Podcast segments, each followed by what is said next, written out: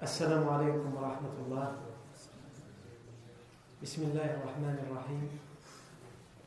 إن الحمد لله نحمده ونستعينه ونستغفره ونعوذ بالله من شرور أنفسنا ومن سيئات أعمالنا. من يهده الله فلا مضل له ومن يضلل فلا هادي له. وأشهد أن لا إله إلا الله وحده لا شريك له. وأشهد أن محمدا عبده ورسوله صلى الله عليه وآله وسلم. يا أيها الذين آمنوا اتقوا الله حق تقاته ولا تموتن إلا وأنتم مسلمون. يا أيها الناس اتقوا ربكم الذي خلقكم من نفس واحدة وخلق منها زوجها وبث منهما رجالا كثيرا ونساء. واتقوا الله الذي تساءلون به والأرحام إن الله كان عليكم رقيبا. يا أيها الذين آمنوا اتقوا الله وقولوا قولا سديدا. يصلح لكم أعمالكم ويغفر لكم ذنوبكم. ومن يطع الله ورسوله فقد فاز فوزا عظيما. أما بعد فإن أصدق الحديث كتاب الله تعالى وخير الهدي هدي سيدنا محمد صلى الله عليه وسلم وشر الأمور محدثاتها وكل محدثة بدعة وكل بدعة ضلالة وكل ضلالة في النار أجارني الله وإياكم من النار ثم أما بعد أيها المسلمون Nous sommes toujours à cette dixième année de la révélation.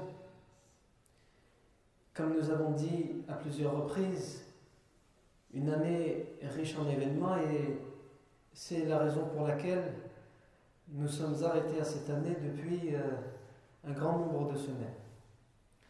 Alors, nous sommes à la fin de l'année lunaire, de cette année lunaire-là, de la dixième année après la révélation.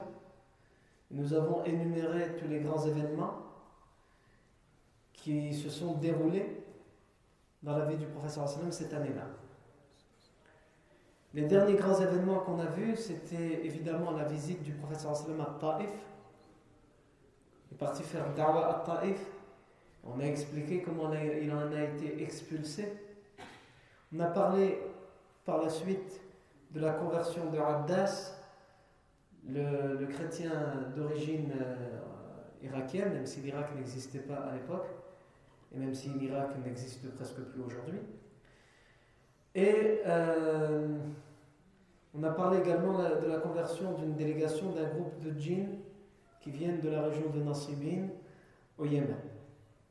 Et ensuite, le professeur Hassan est rentré à la Mecque sous la protection de Montagne ibn. Il a fait le tawaf. Et juste à ce moment-là commence la période du pèlerinage. Et les Arabes des tribus, lorsqu'ils venaient faire le pèlerinage, ils se rassemblaient d'abord dans les foires et dans les euh, euh, marchés, comme euh, le marché de Rokav, le marché de Zulmajaz, ou le marché de Majjan. Le prophète allait se rendre dans ces marchés-là pour appeler les gens à l'islam. Il rapporte dans plusieurs hadiths qui ont été authentifiés que le prophète leur disait Ya nas, la ilaha illallah tuflihu. Vous les gens, dites la ilaha illallah et vous aurez le succès. Le prophète était concis. On a expliqué que dans cette da'wah, dans cet appel à l'islam que le prophète sallam pratiquait euh, pendant la période du pèlerinage, auprès des idolâtres des tribus qui venaient par délégation, le prophète Mohammed faisait cette da'wah de manière stratégique. Il ne faisait pas de da'wah sans réfléchir aux conséquences et sans essayer de limiter l'impact des euh, polythéistes de la Mecque qui tentaient de l'empêcher de faire cette da'wah. Puisqu'on a expliqué que lorsque le prophète allait voir les gens qui leur disaient Ya yuhannas, la tuflihu. Vous les gens dites la illallah et vous aurez le succès. Il y avait son oncle. Son oncle Abu Lahab qui était là et qui le suivait. Et qui disait aux gens إنما يريد أن تتركوا آلهتكم فلا تسمعوا إنه صابئ كذاب Son oncle Dès que le professeur Hassan parlait et appelait les gens à l'islam, il disait Ne l'écoutez pas. Pourquoi Parce qu'il ne cherche qu'à vous diviser. Il ne cherche qu'à une chose c'est que vous abandonniez, que vous délaissiez vos divinités, vos coutumes, les rites de vos ancêtres. Il vous insulte, il insulte votre histoire, votre culture. C'est ce qu'il disait. C'est un renégat, un rebelle, un apostat. Alors ne l'écoutez pas. Et les gens disaient, mais qui est cet homme qui le suit et qui l'insulte et qui dit ne l'écoutez pas, il est fou, il est menteur Et on répondait à la question en disant, c'est son oncle. Donc évidemment, ça avait un impact puisque les gens pouvaient se dire, il est plus à même de le connaître que nous. Si son propre oncle le suit pour dire ça, quand même. Ici, c'est quand même de que j'utilise pas tant, moi, le quand même de Manuel Valls, pour ceux qui connaissent le quand même de Manuel Valls. À la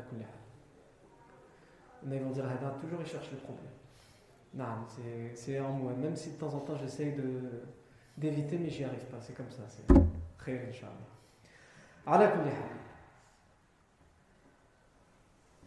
Et le prophète Mohammed était stratégique. Qu'est-ce qu'il faisait? Il faisait da'wah de manière générale, de manière générale la journée, pendant la période du pèlerinage. Et il laissait Abu Lahab dire ce qu'il avait à dire et ne lui répondait pas. Mais cette da'wah la plus importante, c'est-à-dire ces négociations et ces pourparlers avec les chefs de tribus, il ne la faisait que secrètement et discrètement la nuit. Lorsque Abu Lahab, après une, dure journée de da'wah pour le professeur et de contre-da'wah pour Abu Lahab, il se dit c'est bon, il est parti dormir, j'ai rempli ma tâche. Abu Lahab il part dormir, mais le professeur n'allait pas dormir. C'est à ce moment-là que sa, véritable da'wah commençait.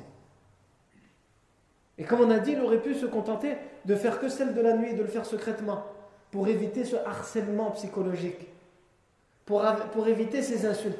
Mais le professeur voyait loin. D'une certaine manière, il le faisait la journée pour rassurer Abu Lahab et lui dire Voilà, j'ai fait mon travail, donc c'est bon, tu as réussi ton coup, tu as fait ta, contre-darwa, pour qu'il puisse le laisser tranquille et qu'il ne se doute pas de ce qui se passe à nuit. Parce que s'il ne faisait rien la journée, il aurait réveillé les soupçons d'Abu Lahab et des autres. Il se serait dit C'est pas normal. Il ne dit rien, on ne le voit pas agir la journée. Donc il faut le suivre la nuit pour voir ce qu'il fait. Mais après une dure journée de da'wah, il s'imaginait que le professeur Hassan allait dormir, mais c'était loin d'être le cas. le professeur Hassan était souvent accompagné, comme on l'a dit plusieurs, euh, la semaine dernière, était accompagné d'Abu Bakr Siddiq et de Ali ibn Abi Talib dans, dans ses négociations avec les tribus. Et souvent, généralement, il a envoyé Abu Bakr Siddiq auprès des, des tribus pour d'abord prendre la température, pour voir de quelle tribu il s'agit, quel nombre ils sont dans cette tribu? Est-ce qu'ils sont bien armés? Est-ce qu'ils sont puissants? Puisque là, à ce moment-là, le professeur non seulement il fait da'wah, mais il cherche une tribu où il va pouvoir s'y réfugier, s'y réfugier. Après la mort d'Abu Talib, où il n'y a plus personne pour le protéger à la mer. Il cherche une tribu, une ville, une cité qui va être le sanctuaire de la da'wah, la capitale de la da'wah. Voilà ce qu'il cherche. Et donc on ne peut pas demander ça à n'importe quelle tribu. On ne peut pas demander ça à une tribu faible. Parce que sans aucun doute, ils vont être attaqués par les Quraysh lorsque ce sera le cas, lorsqu'elle deviendra la capitale de la Da'wah. Et on a donné un exemple la semaine dernière, l'exemple de la tribu des euh, euh, Shiba, Shiba Lorsque le prophète Ali ibn Abi raconte qu'ils sont passés à côté d'une tribu qu'ils voyaient plus calme, plus raisonnable, plus sereine que les autres tribus. Là où il y avait du brouhaha, du vacarme, là il y avait un calme, une sérénité dans cette tribu. Donc ils ont dit on s'est arrêté à côté de cette tribu, puisque déjà à l'époque, à Golmajaz et à Mina, les gens étaient, situés dans des tentes en fonction des tribus. Et aujourd'hui, les tribus, on va dire, n'ont plus aucun sens, ou n'ont plus l'importance que ça avait à l'époque, sauf dans quelques régions du Moyen-Orient, comme en Jordanie, en Irak. Mais aujourd'hui encore, lorsqu'on fait le pèlerinage à Mina, les, quartiers des, tentes sont euh, situés en fonction des pays d'où viennent les pèlerins. Les pèlerins qui viennent d'Europe sont dans le même quartier, les pèlerins qui viennent d'Amérique et Canada, les pèlerins qui viennent d'Afrique, etc. etc. Et à l'époque, on va, on va dire c'est quelque chose qu'on a hérité de l'époque. L'époque c'était par tribu. Parce que c'était principalement des tribus arabes de la péninsule qui venaient et des tribus du Yémen qui venaient pour le pèlerinage dans la Jahiliya et ils étaient situés par tribu. Le prophète Hassan s'est arrêté à côté de cette tribu et Abu Bakr Siddiq s'est avancé en demandant Manil Qawm, qui êtes-vous? Ils ont répondu Shiban ou Fa'laba. Nous sommes la tribu de Shiban, de Fa'laba. Parce qu'il y avait plusieurs tribus qui se prénommaient, qui se prénommaient Shiban. Et là, Abu Bakr Siddiq, quand il a entendu c'est la tribu de Shiban, il s'est tourné vers le prophète sallam, il a dit Ha'ula'i wallahi ya Rasulallah, innahum ghurabu nas. Cela, au messager d'Allah, je jure par Allah que ce sont les, grands, les plus grands, les plus importants, les gens, ce sont les véritables gens. Mais parce que c'était une tribu connue pour son importance, pour sa puissance, pour sa force. Donc il va y avoir un dialogue entre Abu Bakr Siddiq et euh, une des personnes de cette, tribu. Ensuite, le dialogue va continuer avec le prophète sallam, qui va l'appeler à l'islam, et Mafrouq va dire Tu dis que des belles paroles à un tel point qu'il va demander à entendre encore ces paroles. Le professeur Sam va lui réciter le Coran. Et cet homme, Mafrour, va dire Tu ne dis que du bien et tu n'appelles qu'au bien. Les gens qui disent que tu es fou, que tu mens, que tu es un renégat, sont des gens qui ne méritent pas d'être soutenus. Mais je ne suis pas le chef de ma tribu, je ne suis pas le doyen. Vois avec notre, chef et celui qui a l'autorité religieuse dans notre tribu, Hani ibn Qubaysa. Et Hani ibn Qubaysa va lui dire Certes, tu ne, nous as appelés qu'au bien, qu'aux bonnes vertus. Tu ne nous as appliqué qu'à avoir des qualités. Tu nous as appelés qu'à avoir des qualités. Cependant, il. Euh, ne serait pas raisonnable que juste parce que nous t'avons rencontré, en un instant, nous changions notre vie, nous changions notre religion et nous oublions la religion que nous avons héritée de nos ancêtres et de nos pères. Donc la meilleure chose à faire, certes, tu nous appelles au bien, mais nous allons rentrer chez nous, puisque nous avons laissé des gens derrière nous, dans nos tribus. On ne peut pas se permettre de prendre une décision aussi grave, aussi importante, sans avoir l'aval des gens que nous avons laissés derrière nous. Donc le mieux, c'est que tu rentres chez toi, nous rentrons chez nous, on réfléchit à tout ça, à tête reposée, et ensuite nous répondrons. Mais ce n'est que mon avis. Il faut aussi voir, parce que nous avons bien compris que tu nous demandes notre soutien. Donc tu nous demandes peut-être de devoir faire la guerre dans certains cas, pour toi. Et dans ce cas-là, il faut voir avec euh, Al-Muthanna ibn Haritha, qui a autorité militaire dans notre tribu. il était présent. Et cet homme, Al-Muthanna ibn Haritha, va lui, va lui expliquer qu'ils sont dans une géopolitique compliquée, cette tribu de Shiva. Ils sont entre des territoires arabes et des territoires qui appartiennent à l'empereur perse. Et donc ils ont des pactes conclus avec les Arabes et des pactes qui sont conclus avec l'empereur perse, qui sera. Et donc il va lui dire, ce à quoi tu nous appelles, c'est le bien. Mais sans aucun doute que ce message vers lequel tu appelles ne peut que irriter les rois et les empereurs. Et nous avons un pacte avec l'empereur qui nous permet de vivre sur une partie de son territoire. En ce qui concerne les Arabes, pas de problème. Nous sommes prêts à te défendre s'il nous déclare la guerre. Mais en ce qui concerne l'empereur perse, c'est un empereur. Il a une grande armée. Il est super puissant. Là, il faudra que tu te débrouilles seul. Le prophète sallam les a remerciés d'une certaine manière d'avoir été franc, d'avoir été sincère avec lui. Parce que même si finalement c'est pour parler échoue, puisque lui il a besoin de gens qui sont prêts à aller jusqu'au bout. Même s'il faut faire la guerre contre l'empereur perse, ils la feront. Le prophète Hassan les remercie parce que rares étaient les tribus qui lui répondaient de manière aussi juste, sans insulte, sans humiliation, sans crachat, etc. etc. Et cet homme, Muthanna ibn Haritha qui va lui répondre cela et qui est autorité militaire sur cette tribu, plus tard il va se convertir à l'islam. Ça me semble qu'on l'a dit la semaine dernière, se convertira à l'islam plus tard, et même après la mort du prophète ce sera un des premiers, euh, un des chefs de guerre dans les armées musulmanes qui va libérer l'Empire perse. Agile. Il va libérer l'Empire perse. C'est-à-dire la chose qu'il craignait et la chose pour laquelle il a dit non, on ne peut pas te donner, euh, te prêter serment d'allégeance parce qu'on va être obligé de faire la guerre à l'Empire perse. Allah a mis dans son destin qu'il sera le chef de l'armée musulmane qui vont les premiers mettre les pieds dans l'Empire perse. Agile. Parce que c'est un grand stratège militaire. Et c'est ainsi. C'est ainsi. Wallah, c'est ainsi. Le, le prophète Mohammed dans sa vie, beaucoup de choses ont été ainsi. On verra par exemple lors de l'avant-dernière année de sa vie, lorsque les, délégations vont se succéder auprès du prophète la dernière année de sa vie, toutes les délégations des tribus arabes vont envoyer, les tribus arabes vont envoyer des délégations pour connaître le prophète sallam et savoir vers quoi il appelle. Et nombre de ces délégations iront voir le prophète Mohammed non pas pour se convertir, mais pour polémiquer et débattre et pour prouver au monde entier qu'il a tort. Et le prophète sallam saura toujours avoir le dernier mot à travers ses arguments, mais aussi et surtout à travers son comportement exemplaire. Juste à, titre d'exemple, la délégation de Thaqif. Vous savez qui sont les Thaqif Les habitants de Taif. Nous avons dit ce qu'ils ont fait subir justement dans cette dixième année au prophète sallam. Ils l'ont expulsé à coups de pierre, etc. etc.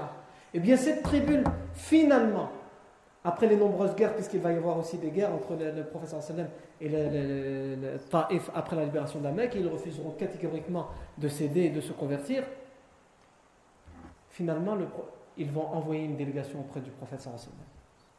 Une délégation qui sera provocatrice, qui viendra provoquer les musulmans. Puisque c'est l'année des délégations, ils vont dire bien nous aussi on envoie une délégation, mais pour provoquer.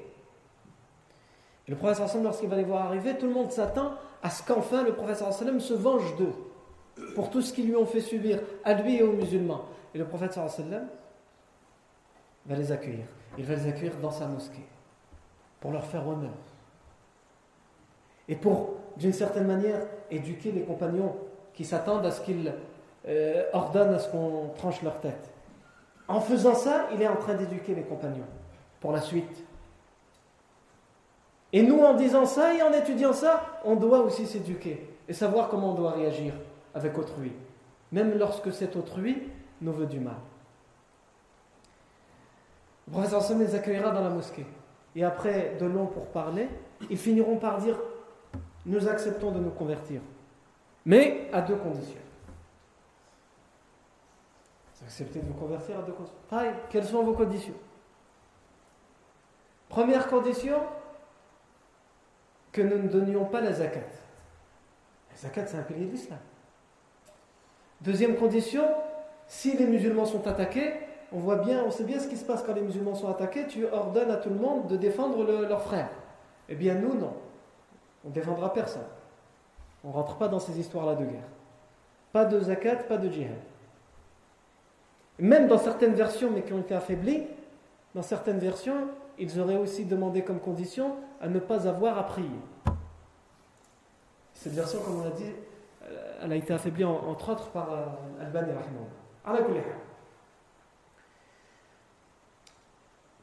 Le prophète sallam, les compagnons attendent avec impatience de savoir ce qu'il va leur répondre. On ne peut pas céder sur des piliers, c'est impossible. Ce sont les piliers qu'Allah a ordonnés.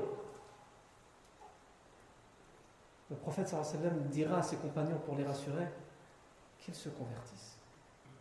Et rassurez-vous, ils finiront par donner la zakat et par défendre les musulmans de leur propre chef, par leur propre volonté, sans que personne leur impose de faire cela. Le prophète sallam, son seul objectif, c'était de sauver les gens des flammes de l'enfer. De sauver les gens des flammes de l'enfer, même si leurs conditions sont ahurissantes. Même si les conditions sont tirées par les cheveux, il disait d'une certaine manière, il évitait, évidemment de dire oui clairement, puisqu'on ne peut pas dire oui, d'accord, ne, prie pas. Et il disait convertissez-vous. Ce qui compte pour l'instant, c'est le premier pilier. On ne va pas parler des autres piliers. Les autres piliers, vous les ferez de vous-même. Faites le premier. Attestez qu'il n'y a aucun Dieu sauf Allah et que je suis le prophète. Faites au moins ça. Et certes, c'est ce qui se passera. Ils attesteront et finalement, de eux-mêmes ils donneront. Mais ils ne se contenteront pas de donner la zakat. Ils sortiront tout ce qu'ils possèdent. À quel moment? Au moment où le professeur sallam décédera. Au moment où le professeur sallam va décéder, les, les compagnons anhum, se disent maintenant, tous ceux qui se sont convertis juste pour faire comme les autres, tous ceux qui se sont convertis mais sont faibles de foi, maintenant que le prophète sallam est mort, ils vont revenir sur leur foi. Et les premiers vers qui ils regardent, c'est Taïf. Tout le monde s'attend qu'à Taïf, que la ville de Taïf se rebelle. Et pourtant, la, rébellion va venir d'ailleurs, de Ratafan et d'autres tribus bien plus, lointaines, du côté de l'Est de la péninsule arabique. Et la tribu de Taïf restera ferme et déterminée. Et qu'est-ce qu'ils vont faire? Ils vont sortir avec leurs richesses et avec leurs âmes pour aller défendre les musulmans et l'islam et pour aller combattre ceux qui, se rebellent juste la mort du, après la mort du professeur Qu'est-ce que le professeur a dit?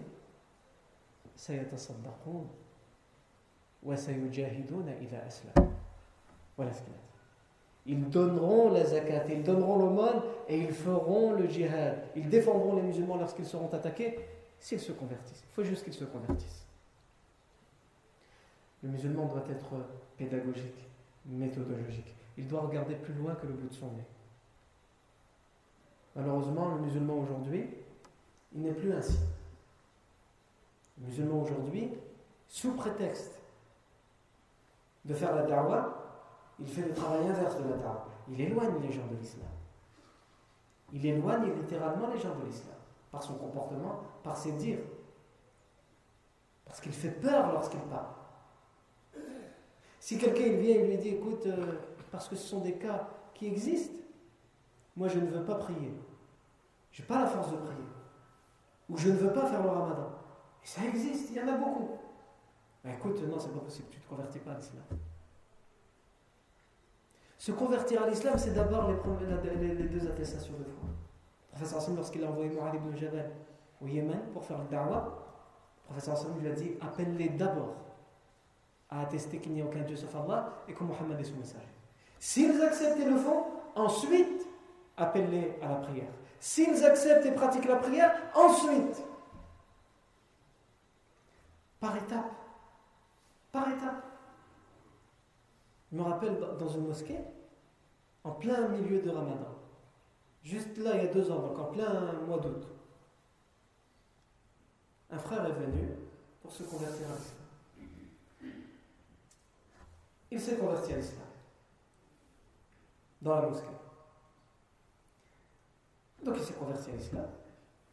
Et au moment où cette personne allait rentrer chez lui, quelqu'un est venu et m'a soufflé à l'oreille, il m'a dit Oublie pas de lui dire que c'est le ramadan et qu'il doit arrêter de manger à partir de maintenant. Non. Va lui dire toi. Si tu penses que c'est euh, légitime de le dire maintenant, va lui dire toi. Il vient d'attester. Les journées du ramadan pendant le mois d'août ne sont pas les plus faciles. Il ne sait pas encore ce que c'est que la prière. Il ne sait pas prier. Le ramadan vient après la prière, après la zakat, dans l'ordre chronologique des, piliers. Vous imaginez, Yannick S'il pose la question, oui, on ne lui mentira pas, oui, c'est le ramadan. Le ramadan est obligatoire. Et aujourd'hui, cette personne qui s'est convertie, il fait le ramadan. Mais il ne se contente pas du ramadan obligatoire. Il est connu pour être quelqu'un qui est souvent en état de jeûne les lundis et les jeudis. Et personne ne lui a dit le jour de sa conversion tu as intérêt à faire le ramadan. Il l'a compris par lui-même. Et le musulman doit être pédagogue dans sa dame. Non. Ou l'histoire d'un autre. Wallahi, mot à mot, ce qu'il disait, un frère lui a dit Rajib, il lui a dit avant qu'il devienne musulman, vraiment tu es quelqu'un d'intelligent. Je suis persuadé que grâce à ton intelligence, tu finiras par te convertir à l'islam. Vous savez ce que ce frère il a de, du répondant, il a de la rhétorique. Il sait parler. Il lui a répondu C'est justement parce que je suis intelligent que je ne serai jamais musulman. Wallah, aujourd'hui, ce frère est musulman. Non.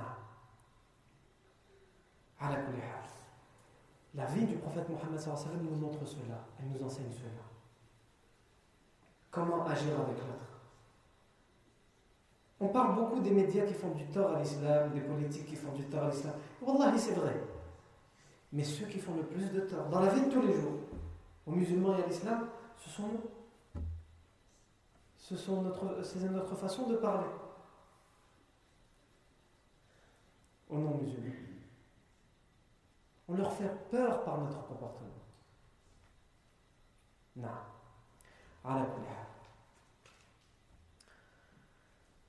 Du coup, on s'est éloigné de notre sujet, donc j'essaie de revenir là où on s'est arrêté, à la Donc on est à la dixième année de la révélation. Non. Il y a beaucoup de choses euh, dans la dixième année de la révélation. Non. Donc on a expliqué comment le professeur faisait la da'wah dans les tribus pendant le pèlerinage. Il allait voir les, délégations.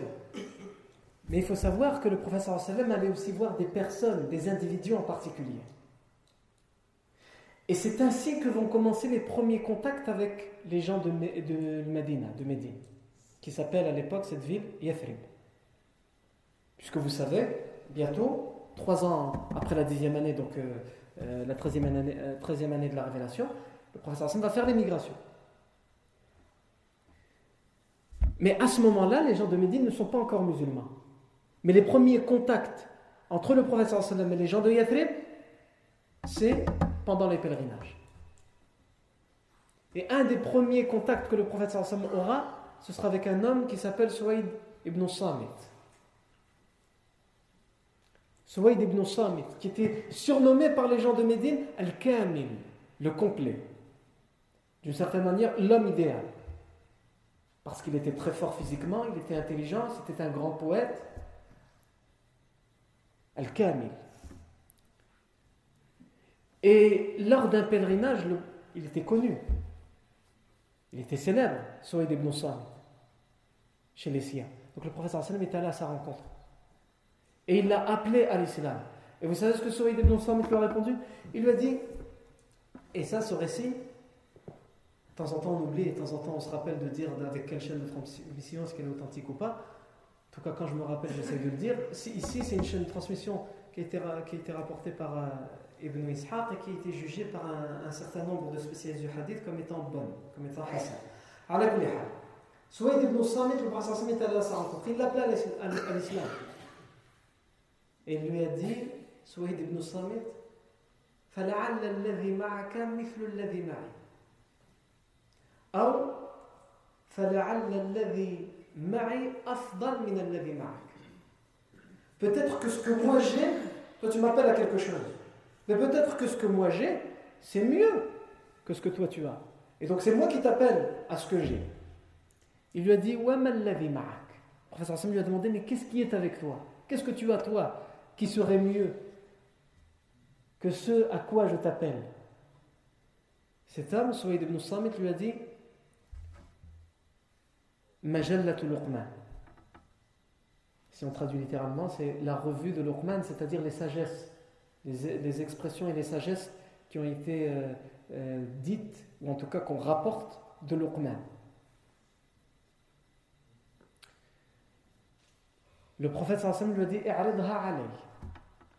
Expose-la moi, donne-en moi des exemples. Et il lui a donné des exemples de ces sagesses qui ont été rapportées de Luqman.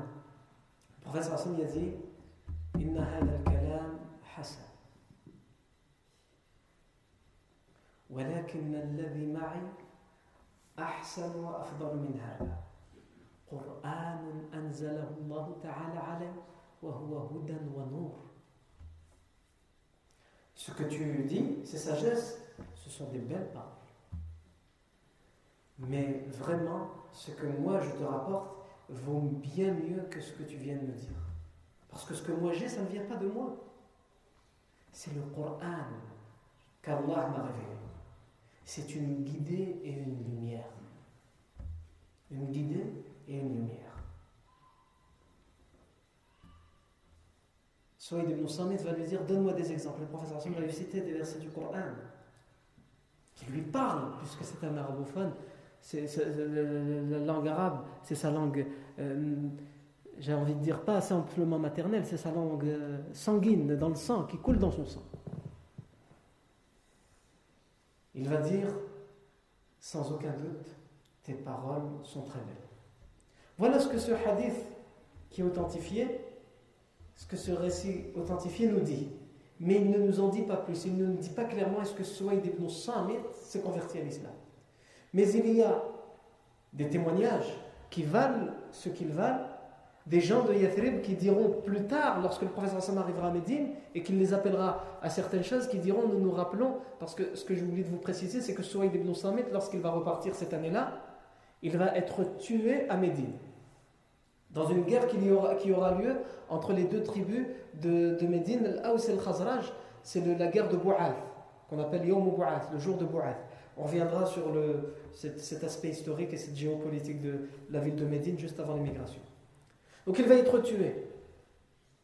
Et plus tard, les gens de Yathrib diront au prophète sallallahu alayhi wa les gens de Medina diront au prophète sallallahu nous nous rappelons et nous n'avons aucun doute que Suwaid ibn Samit, lorsqu'il est revenu, il se disait musulman et il est mort musulman.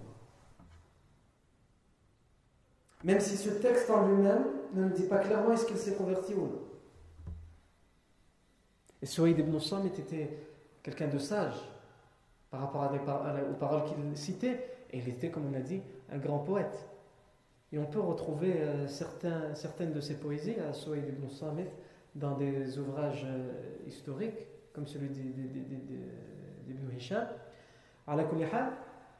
Par exemple, parmi les, les, rimes qu'il disait, c'est euh, ألا من تدعو صديقا لو ترى مقالته Vous ne la connaissez pas celle-là Vous n'allez pas pouvoir m'aider. طيب ألا رب من تدعو صديقا لو ترى مقالته بالغيب ساء كما يفعل مقالته كالشهد ما كان شاهدا وبالغيب مأثور في ثغرة النحل Il disait, pour parler des fréquentations des amis, beaucoup vont, dans notre vécu, on, on, on comprend ces paroles. Ces paroles ce sont des paroles justes, des paroles sages, des paroles pleines de sagesse. Il dit, n'as-tu pas vu celui qui dit être ton ami à travers ses paroles. Il te dit dans ses paroles, je suis ton ami. Hein? Je suis ton ami. Mais, si tu entendais ces paroles en ton absence, tu te rendrais compte du mensonge, de tout ce qu'il t'a dit en face. Ces paroles sont comme shuhd c'est le, miel, pas n'importe quel miel, le miel qu'on vient de sortir de la ruche. Il y a encore les abeilles dedans avec la, ruche, un compartiment de ruche, quand on vient de sortir. Ah. C'est le meilleur miel celui-là. Eh bien, ces paroles sont comme ce miel-là qui vient d'être sorti de la ruche lorsqu'il est en ta présence.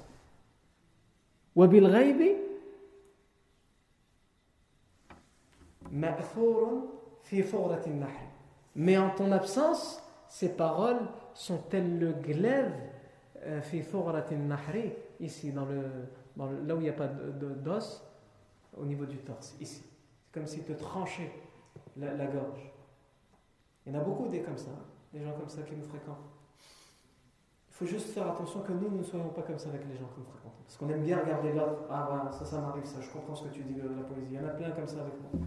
Et tu as oublié comment toi tu es avec les gens et subhanallah, la littérature arabe est riche de ces sagesses-là. L'imam Shafi'i, on rapportait de lui qu'il disait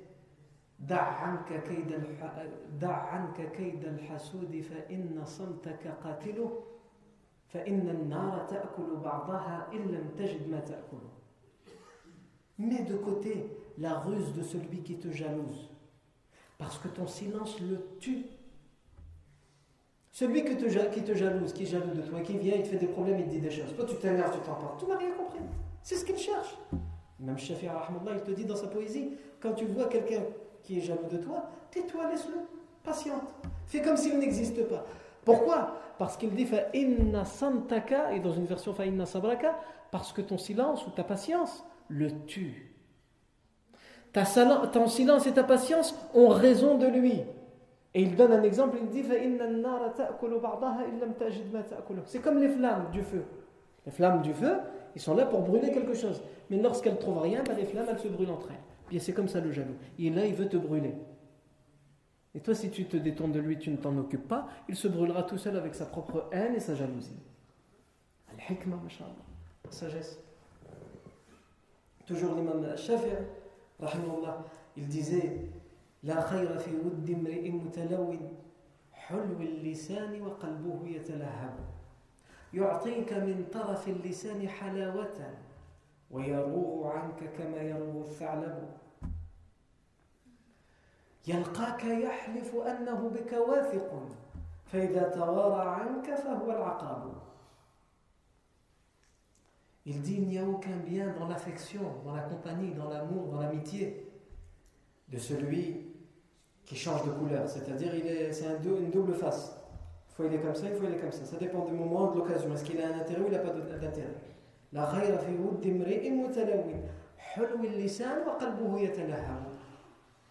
sa langue, elle est sucrée. Quand il parle, ah, il te dit des belles choses. Mais son cœur, il est enflammé contre toi. Ça existe, les gens comme ça. Quand il parle, ah. Et pourtant, tu n'y crois pas un mot parce que tu sais que son cœur, il est plein de haine envers toi. Et plus il en fait dans ses paroles, plus il te démontre qu'il te déteste. Il y a des gens comme ça. Et ça, ça existe beaucoup en politique. Quand, les élections elles, approchent et qu'ils disent du bien des musulmans. Non. Juste parce qu'ils veulent les voix des musulmans. Vous allez me dire, toi tu cherches encore des problèmes. Ça, on arrête avec la politique. Donc il dit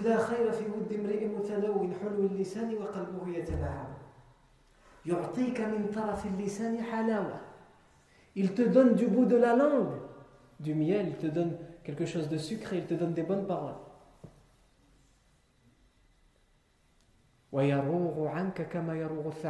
Mais il te guette comme le renard guette sa proie. Vous savez comment il est le renard là Il est comme ça, il attend le bon moment pour sauter dessus. Comme, il, te, il, te, parle, mais en fait, il attend la moindre occasion pour te sauter dessus. Pour t'abattre.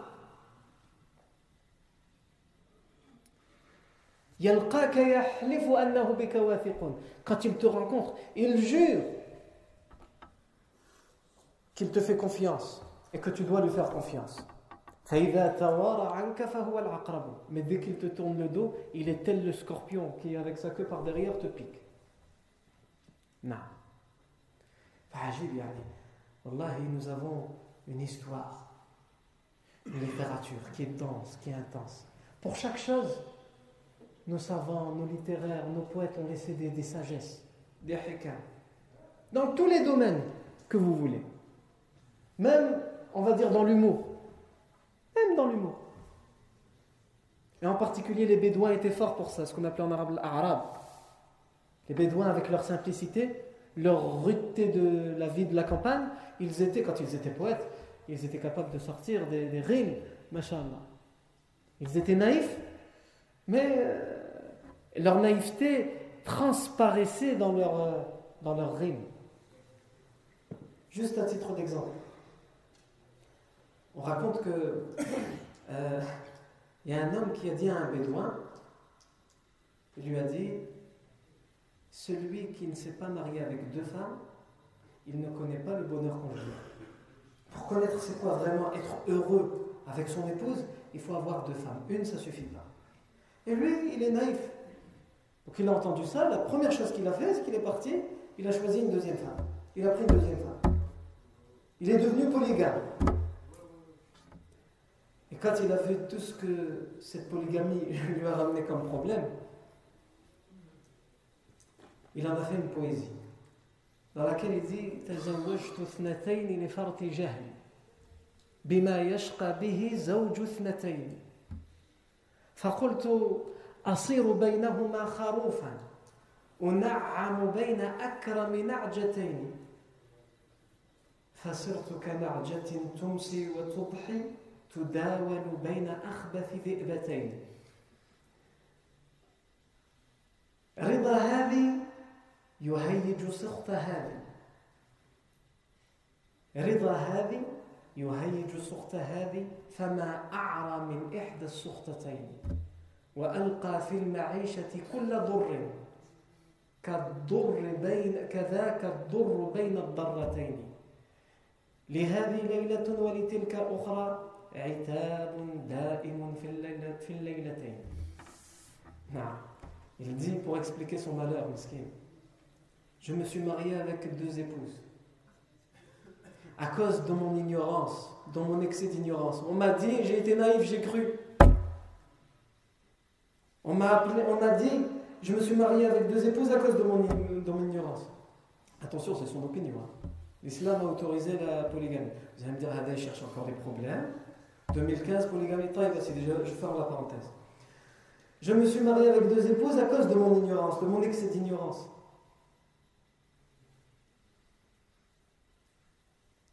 Et j'ai été ignorant et j'ai été malheureux du malheur dont est touché celui qui se marie avec deux femmes.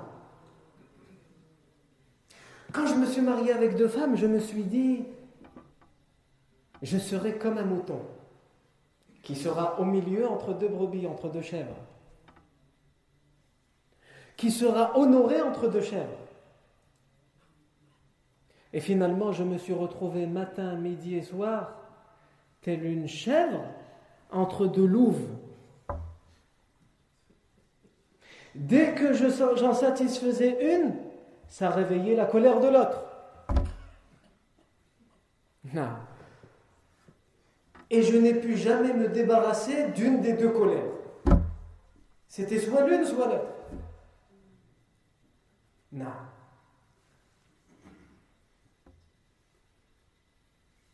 Je n'ai eu dans la vie avec elle que le mal, que la nuisance. C'est ainsi qu'est le mal, et ici fait un, jeu de mots en arabe, c'est le, terme en arabe qui, euh, qui, désigne les coépouses, les deux épouses. Ad-darra, c'est euh, pour désigner une des épouses quand quelqu'un est polygame. Et donc il fait un jeu de mots, ad c'est le mal, la nuisance. Et ad-darra, c'est les coépouses. Donc il dit, je me suis retrouvé tel je me suis retrouvé entre deux mâles, il y en a deux nuisances, tel est le mal, entre, est le mal, la nuisance entre les, deux, les, coépouses. Une nuit pour elle et une autre nuit pour l'autre.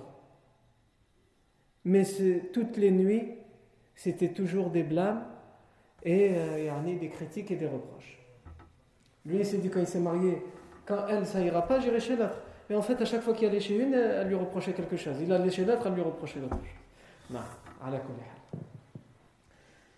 Donc, Souaïd ibn Samit était un poète. Il était surnommé par son peuple Al-Kamil, et selon certains témoignages, comme nous avons dit, il, il, il était musulman, il, a accepté le message de l'islam. non. il y a une autre personne parmi les gens de Médine qui vont être précoces, qui vont être rencontrés à fin par le prophète c'est Iyas ibn Mu'ad qui était encore un enfant à l'époque. Tout à l'heure, je vous ai parlé d'une guerre entre les deux tribus de Haus et Khazraj. Cette guerre va avoir lieu, selon certains historiens, cinq années avant l'émigration, c'est-à-dire cinq années, euh, c'est-à-dire Afwan, euh, sept ans après la révélation. Et cette année-là, juste avant la, guerre de Bou'ath, la tribu des Khazraj va venir chercher alliance chez les Quraysh. Ils vont venir chercher alliance chez les Quraysh. Finalement, ils ne vont pas réussir à trouver d'alliance. Mais on sait que pendant leur visite, le professeur Hassan va aller voir leur chef le chef de la délégation, de Yathrib, qui sera Abu al-Haysar ibn Rafi. Et le professeur Hassan va lui dire Je vous appelle et je vous donne quelque chose de mieux que ce que vous êtes venu chercher. Vous êtes venu chercher alliance sur les Quraysh, mais je vous donne la ilaha illallah si vous l'acceptez. C'est bien mieux que ce que vous êtes venu chercher. Et parmi eux, il y a un enfant qui s'appelle Iyas ibn Mu'ad, qui va dans l'assemblée se lever et dire au chef Abu al-Haysar ibn Rafi' Je jure par Allah qu'il nous appelle à bien mieux que ce que nous sommes venus chercher.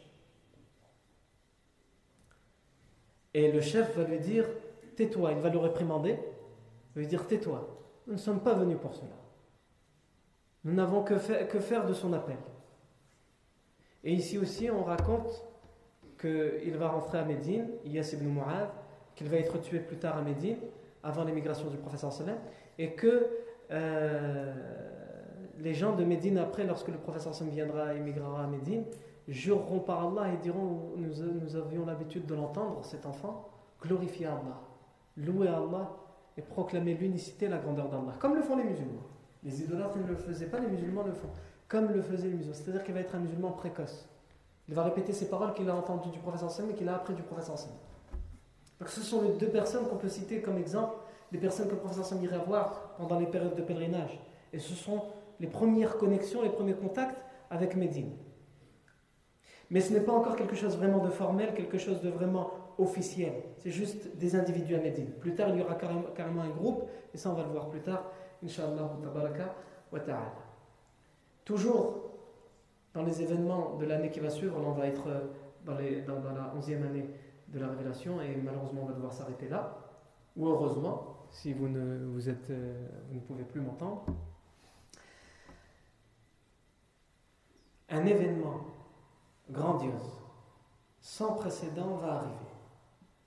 C'est le plus grand des miracles après la révélation du Coran. Quel est cet événement?